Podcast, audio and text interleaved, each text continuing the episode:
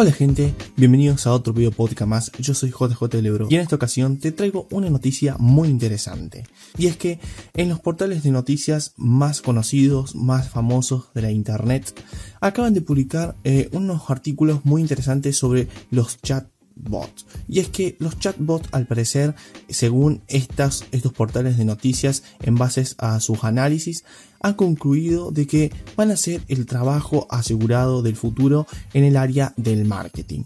¿Y esto por qué te estarás preguntando? Bueno, es que los chatbots, todos sabemos, son, eh, o sirven mejor dicho, para automatizar respuestas o acciones en páginas eh, web, pueden ser páginas estáticas o también páginas eh, eh, muy flexibles como por ejemplo Facebook. Actualmente los chatbots, como bien sabes, están siendo implementados en redes sociales de mensajerías ya creadas previamente como WhatsApp o Messenger o Telegram.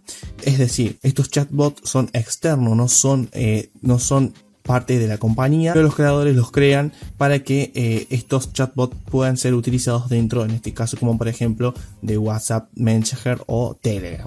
Actualmente estos chatbots no están totalmente, eh, digamos, acabados o refinados, es decir, no tienen una capacidad de inteligencia muy grande y vemos que muchas veces, a veces tienen, eh, a veces tienen como algunos errores y obviamente falta mucho para que sean verdaderamente, podríamos llegar a decir, mentes humanas que eh, tengan la capacidad de respuesta muy parecida a la de un humano.